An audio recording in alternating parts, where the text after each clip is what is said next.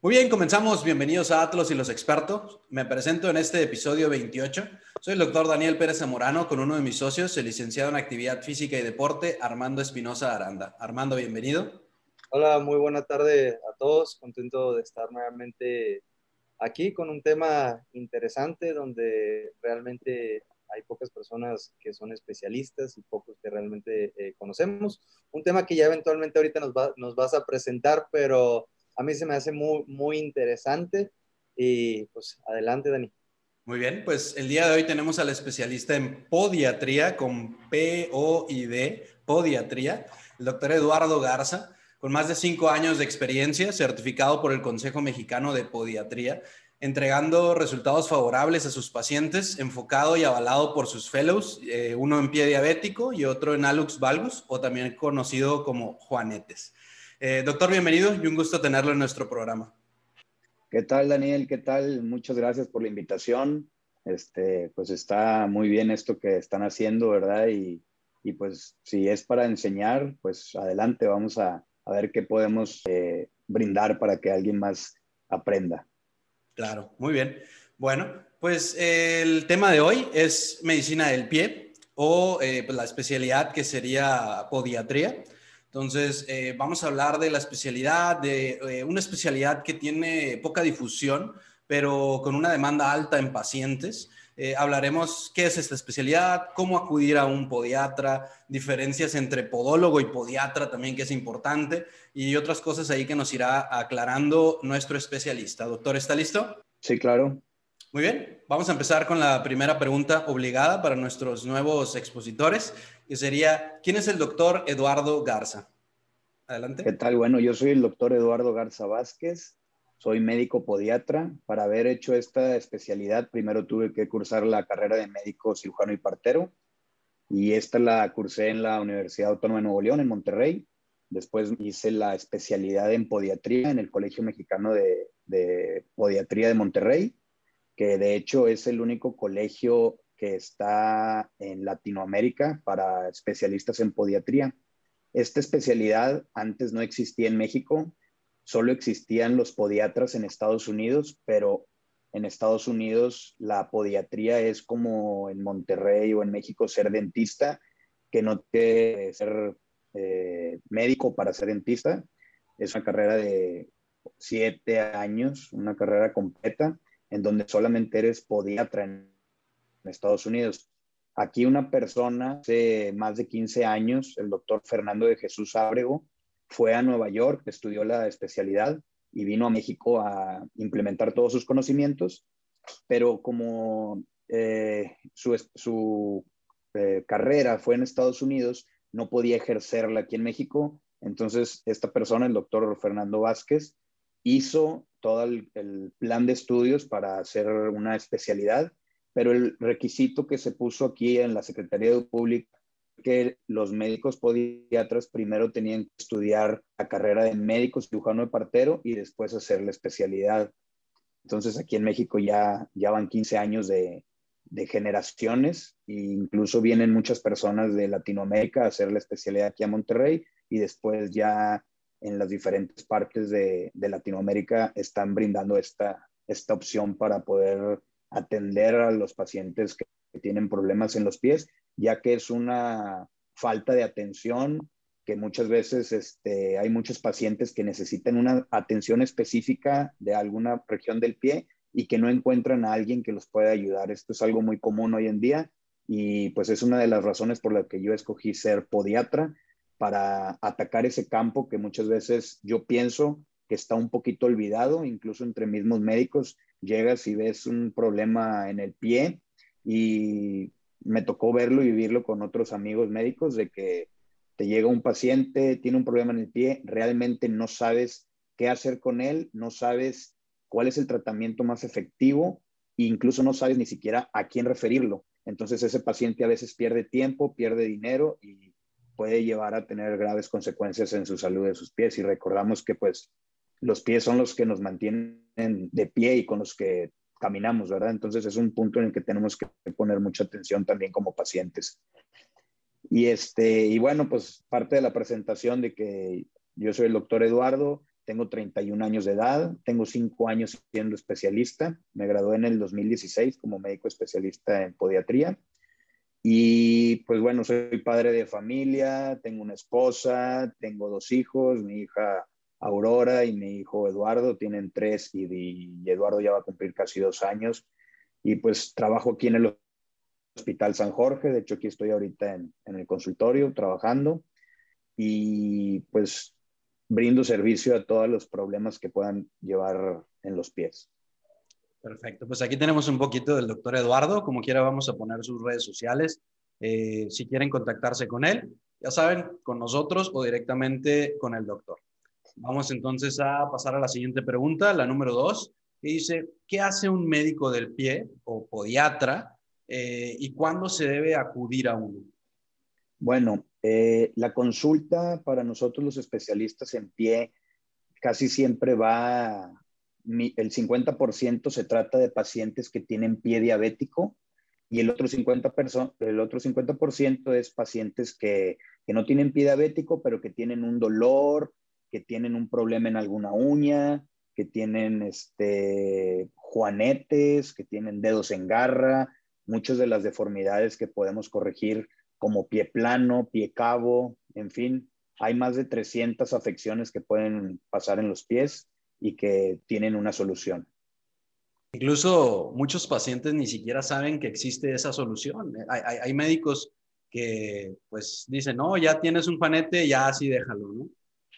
Sí, claro, bueno, y aparte del mito de los juanetes, que por ejemplo hay muchos médicos que operan con cirugía de técnicas abiertas y hay mitos de que los juanetes son muy dolorosos, de que si te operas te va a doler más, de que te va a volver a salir, de que no quedaste bien. Y pues nosotros los médicos podiatras pues nos encargamos mucho de ese tema de los juanetes y pues cómo operarlos de tal manera que sea una cirugía bien hecha y con buenos resultados para los pacientes. Claro. ¿Y cuándo tú consideras que un médico general debería de referirte eh, a un paciente? Bueno, pues en, cualquiera de los casos es bueno referir eh, a un especialista en pie, cualquier problema de los pies, salvo aquellas afecciones que sean dominadas por el médico general, claro. Pero ya cuando se trata de un procedimiento quirúrgico o cuando ya se trata de algo que no está dentro de las competencias de un médico general, pues es mejor referir a una persona o a un médico que todo el día estamos viendo pacientes de pies, pies, pies, pies, y es algo que ya para nosotros es algo común y que lo dominamos y tenemos mucha experiencia en el tratamiento, ya sea conservador o quirúrgico. Muy bien. Bueno, pues creo que la respuesta fue bastante clara. Vamos a pasar a la siguiente pregunta, que sería la número tres. Eh, ¿qué diferencia tiene un podólogo contra un podiatra? Ok, bueno, en España eh, pasa lo mismo que en Estados Unidos, que en Estados Unidos existen médicos podiatras que realizan grandes cirugías y que incluso son autores de libros y de técnicas quirúrgicas y no son médicos. Aquí en México tenemos que ser médicos para poder ser podiatras. Y en España los podólogos son como los podiatras de Estados Unidos. Ellos llevan una carrera de siete a nueve años de pura podología, pero en el que sí están entrenados en hospitales y hacen técnicas quirúrgicas, etc. En México, los podólogos son solamente técnicos y claro que llevan una gran este, labor en el tratamiento de heridas, en el tratamiento de, de pies, pero tienen sus limitaciones ya cuando se trata de hacer una cirugía, de entrar a un quirófano, de prescribir antibióticos, no, no, este, no tienen la, la no, que no, no, que no tengan la capacidad, pero ante la ley pues tienen sus limitaciones. Igualmente pues no son médicos, eh, solamente tienen una carrera este, técnica este, una carrera, este, una licenciatura de tres años me parece, algunas son de un año, algunos podólogos sí tienen un poquito más de, experiencia, este, pero la mayoría pues son, son personas que tomaron un, diplomado, un curso y que saben cortar perfectamente uñas, que saben quitar callos, que saben dar dos, tres soluciones al, pie, pero ya cuando se trata de algo, este, un problema que necesite algo quirúrgico, es cuando tienes que acudir con un podiatra. Muy bien, perfecto. Armando, no sé si tengas alguna duda. Eh, no, me quedó muy clara la, la respuesta, Daniel. Muy bien, me imagino que te topas bastante en esto con la consulta, ¿no? De, la, de que no saben bien la diferencia. Ah, sí, claro. A mí, este, pues a veces de repente llegan pacientes, incluso aquí mismo en el hospital viene un paciente que, que quiere, tiene, tiene cita conmigo y entra con el guardia de seguridad y el guardia, pues que está en el filtro, le, le, dice, oye, este, ¿con, quién, ¿con qué especialista vienes? Y dice, con el doctor Eduardo Garza. Y el mismo guardia le dice, ah, con el podólogo. Y el mismo paciente viene y me, me dice, no, hombre, ni, el, ni, ni, siquiera el guardia sabe que usted es podiatra. Y le digo, sí, no pasa nada. Digo, a veces, este, pues como es una especialidad nueva, este, incluso hay confusión, ¿verdad? Que eres podólogo, eres podiatra, pues se trata de que estudias y, y, das una atención a los pies, nada más que sí hay un poquito de diferencia, ¿verdad? Pues, por ejemplo, el cortar las uñas, o a veces mismos pacientes que, que me preguntan, doctor, ¿y usted hace el servicio podológico, cortar uñas, etcétera? Y le digo, no, para eso hay que ir con un podólogo o incluso un paciente que hice alguna cirugía, que ya lo di de alta y que es diabético, le digo, mira, te recomiendo ir con podólogos de perdido una vez al mes para que te estén cuidando y protegiendo de la prevención, de que no te vayas a tener un problema a futuro. Y ya si llegas a presentar un problema más eh, fuerte, pues ahora sí ya vienes conmigo, que yo soy el podiatra y te puedo dar más soluciones. Pero el, el podólogo es es la, la, clave para la prevención y estar mes con mes, estar yendo a cuidar tu, tu, tus pies. Muy bien, perfecto. Bueno, pues vamos a pasar a la siguiente pregunta. Armando, no sé si nos quieras apoyar, por favor. Eh, claro que sí. ¿Qué tipo de rehabilitación o tratamiento conservador son los más usados? Bueno, aquí en mi consultorio yo tengo un aparato de baropodometría, que es el estudio y el análisis de la marcha, de la pisada, y aquí yo puedo ver pacientes que tienen un, este, un pie plano, un pie valgo, un pie, este, un pie cabo, eh, etcétera, ¿verdad? Y dependiendo de qué patología tenga, qué dolor tenga y cómo sea su deformidad, si, si todavía es una persona que puede ser beneficiada con plantillas, en base a este estudio hacemos plantillas personalizadas. Eh, una, y referimos tal vez en algunos casos a un médico este, del deporte o alguna persona que se dedique a la rehabilitación. Pero en mi caso, lo que yo prescribo son plantillas ortopédicas. En el caso de pacientes que tienen, una, por ejemplo, una fascitis plantar, que, que no se está recuperando con antiinflamatorios, bueno, hacemos una plantilla de descarga y tal vez esa, esa persona que tiene fascitis plantares porque tiene un, valgo del retropié, es un paciente pronador, le hacemos una plantilla y corregimos la deformidad sin hacer una cirugía y con esto pues conservadoramente le damos un beneficio al paciente. Muy bien, entonces los más usados serían las plantillas en, el, en cuestiones de, de posturas y por ejemplo en cuestiones de alguna infección o de diabetes. Bueno, cuando es una, por ejemplo, una infección de pie diabético, que es una celulitis que no es mayor a un centímetro, que tiene poca evolución, que no tiene fiebre el paciente, que no está caliente, que todavía no tiene edema, pues prescribimos antibióticos para mejorar la infección. Si vemos que estos antibióticos no están controlando la infección, que se está haciendo un absceso, etcétera, pues ahora sí tenemos que entrar quirúrgicamente al pie para poder liberar toda esa infección y hacer un desbridamiento amplio para poder después hacer una cicatrización por segunda intención. Ya dependiendo de cada caso, de cada paciente, pues es la, las medidas que se toman, si son conservadoras o quirúrgicas. Muy bien, pues eso nos lleva también a la siguiente pregunta, que sería, ¿cuándo se requiere realizar una cirugía y cuáles son las más frecuentes en el pie? Pues sí, como ya comentaba en el pie diabético, pues a veces hacemos, este, bueno, cuando se trata de una úlcera plantar, por ejemplo, que es por sobrecarga mecánica y que no está infectada, podemos hacer eh, un estudio de baropodometría donde nos damos cuenta que la presión donde está la úlcera abierta es exactamente ahí, entonces hacemos una descarga con las plantillas para que ese punto de presión donde está la úlcera se descargue y que por este medio se cicatrice la úlcera sin necesidad de hacer cirugías. Cuando es una infección que ya tiene una osteomielitis, que tal vez el hueso ya, ya está infectado, pues tenemos que entrar quirúrgicamente a retirar esa pieza para que el paciente no siga avanzando en cuanto a infección y que sabemos que todo este tema de pie diabético, si no actuamos de manera oportuna, podemos llegar a tener consecuencias como pérdida de la extremidad e incluso de la vida. Y en caso, por ejemplo, de, la fascitis plantar, como ya bien dije, el tratamiento conservador pues son plantillas, es fisioterapia.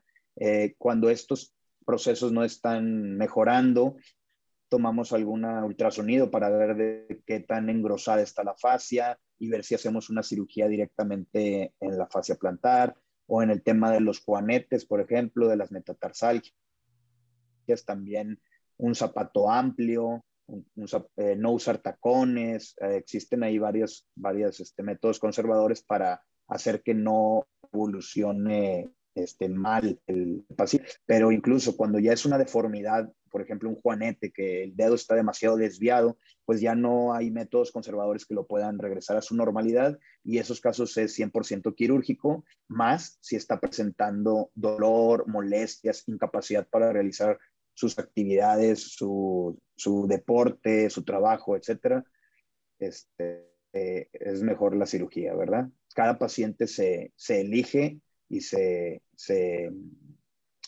¿cómo diré?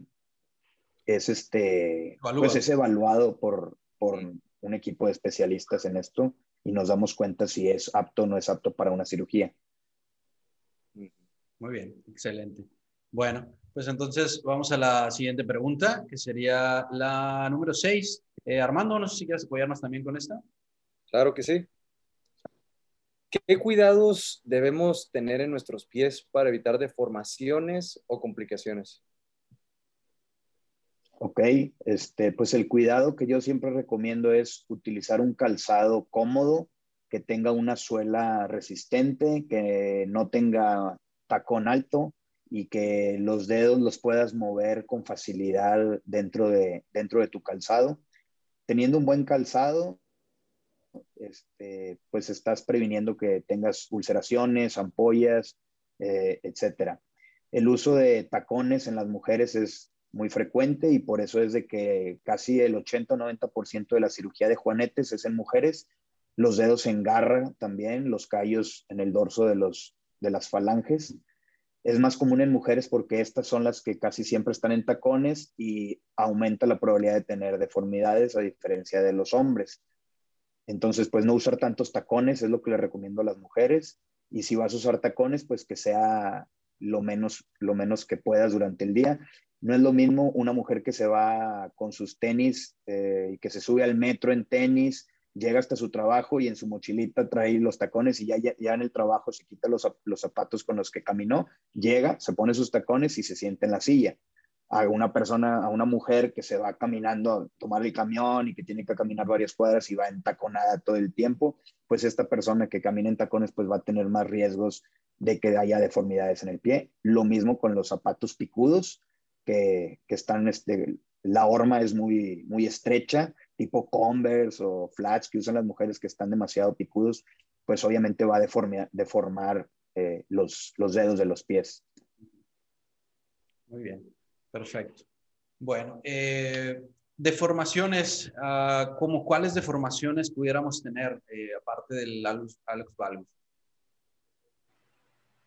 Bueno, pues tenemos el alus valgus, el alus extensus, eh, también tenemos los dedos en garra, dedos en martillo, dedos en mazo, eh, los juanetillos de sastre, las metatarsalgias, que son dolores y callosidades en la planta del pie justo antes de donde salen los dedos, eh, espolones, hay también exostosis interdigitales que a veces le piensan que son ojos de pescado, este, a veces también, por ejemplo, mañana tengo una cirugía, una exostosis subungual, un paciente que se le está levantando la uña y que los estuvieron tratando, de hecho ahorita hablé con él, me dice que ya estuvo tratando, tratándose con otros médicos generales, le dieron, le dieron terbinafina durante tres meses pensando que tenía un hongo en la uña del primer dedo y no funcionó, después fue con un dermatólogo, el dermatólogo le tomó un curitivo y KOH, salió negativo, o sea que esto no era un hongo.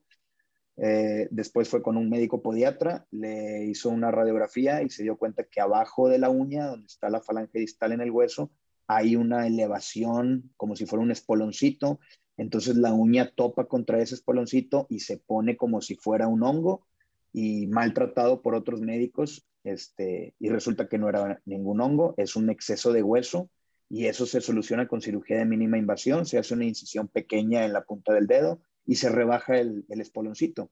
Este tipo de espoloncitos o de exostosis puede salir entre los dedos y causar eh, callos que son muy dolorosos y que vas con, tal vez me ha tocado, y no es por menospreciar a los dermatólogos, pero también dermatólogos recetando cremas para estos callos como urea, ácido salicílico, y el problema no está en la piel, el problema está en el hueso. Tomas una radiografía y te das cuenta que tiene un piquito de hueso que está topando con el otro hueso, entonces una pequeña cirugía de mínima invasión soluciona el problema. Siendo que hubiera tardado, tal vez ni siquiera se hubiera enterado de lo que tenía, ¿no? Si nunca hubiera ido con un médico del pie un podiatra. Así es. Muy bien. Bueno, pues vamos a pasar a la siguiente pregunta, que sería la última. Eh, ¿Algún consejo de los pies que te gustaría comentar al público en general o a los médicos que nos escuchan? Eh, ¿Alguna eh, pues, vivencia que hayas tenido que sabes que esto no lo hagan? ¿O me gustaría decirle a, a la población que tengan cuidado con esto? ¿Cuándo acudir si vemos alguna señal? Sí, claro.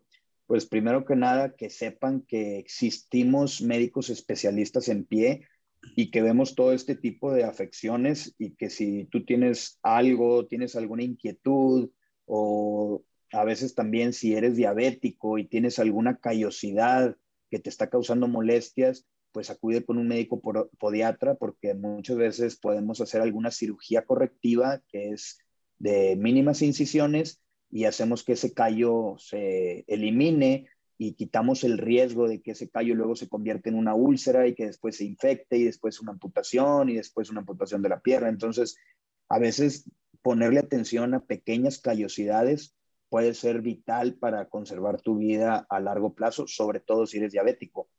Y a los médicos, pues, ¿qué les puedo decir? Si también ya están empezando a conocernos, que saben que ya existimos los podiatras y que nos dedicamos a esto, pues que nos refieran a los pacientes que tal vez salen de sus capacidades como en cuanto a los tratamientos. Se me hizo eh, muy, muy interesante. Y, y ahora sí que pues voy a aprovechar desde ahorita para tomarte la palabra, porque en el área del deporte, el entrenamiento, se habla mucho en cuanto a los pies en relación a todo el balance estructural que genera en el cuerpo, ¿no? Y los cambios que ocurren eh, en los desbalances a la hora de realizar contracciones musculares, cómo tener una buena salud y una buena estabilidad en tus pies eh, afecta toda esta cadena cinemática, todo viene desde abajo. Y tomándote la palabra, a mí sí me gustaría eh, aprovechar tu conocimiento y, y, orientarla un poquito a esta área del, del entrenamiento para ahora el deporte. Para seguir aprendiendo y compartirlo con el público. Pero a uno, a uno de los campeones de, peso acá, Eduardo. Bueno, soy campeón de powerlifting desde el 2009 a, la fecha y también compito a nivel nacional en, en fuerza, en strongman. Ah, pues, en marzo, en este marzo del 2021 en el Campeonato Nacional Strongman fui el primer lugar en categoría de 95 kilogramos.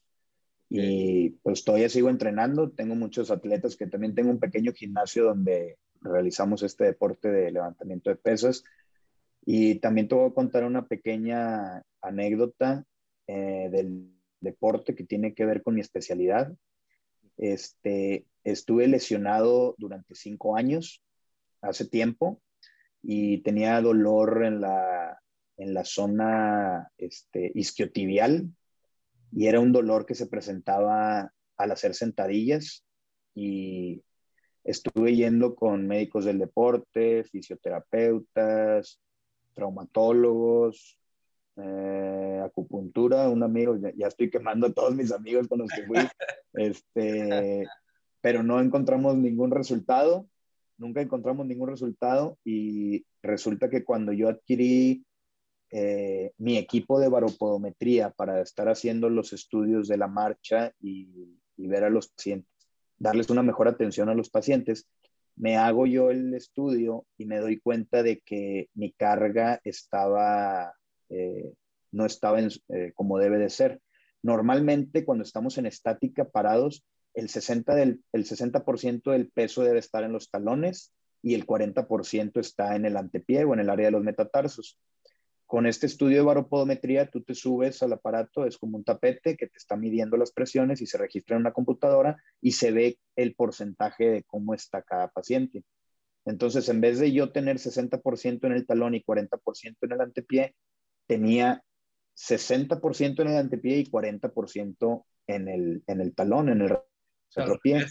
Entonces, de esta manera, al hacer sentadillas, teniendo todo el peso adelante, pues obviamente, toda, como dices, toda la cadena posterior estaba forzándose de manera impresionante, pero en otros aparatos o en otros estudios no nos podíamos dar cuenta de cómo estaba la distribuida la carga hasta que me subí al aparato personalmente yo cuando ya lo compré. Entonces hice mis propias plantillas y obviamente eh, concientizar a mi cerebro de que estoy inclinado hacia adelante todo el tiempo por desbalances musculares entonces empecé a trabajar otro tipo de fibras musculares de diferentes áreas del cuerpo para dar una estabilidad y aparte utilizar las plantillas y tener consciente que tienes que estar un poquito más para atrás en tu carga, aunque te sientas que no es lo normal. Y de esa manera se me quitaron los dolores y otra vez ya puedo entrenar y te digo, acabo de ser campeón de Strongman. Súper bien. Justo te iba, te iba a preguntar si tus entrenamientos los hacías descalzo o con plantillas diseñadas especiales, eh, pues aprovechando tu conocimiento, ¿no? claro, antes, eh, pues antes tenía zapatos especiales, tengo zapatos especiales para cada tipo de cosa, para peso muerto un tipo de zapato, para bench press un tipo de zapato, para sentadilla otro tipo de zapato, eh, entrenaba descalzo, entrenaba con los zapatos, entrené de muchas maneras y siempre el dolor este, regresaba hasta que ya puse mis plantillas y pues ahora ya todo es mucho más cómodo. Y pues muchas gracias también por la invitación y pues esperemos que se repita en algún otro momento, ¿verdad? Yo estoy aquí siempre para servirte, ya sabes, Daniel, y pues un placer haber estado aquí con ustedes. No, la verdad que muchas gracias a ti, Eduardo. Eh, muy bien. Bueno, pues damos concluida aquí la, entrevista. Eh, muchas gracias por regalarnos un poco del tiempo, Lalo. Eh, pues sabemos lo ocupado que tienes este día. Eh, gracias por compartir la experiencia. pues agradecemos a los que nos vieron. Si te gustó, deja tu like. pícale ya la campanita para seguirnos. Agradecemos a los que nos vieron. Esperamos la próxima semana aquí en Atlas y los expertos. Pásenla bien y recuerda que cada día cuenta. Gracias. Doctor, muchas gracias.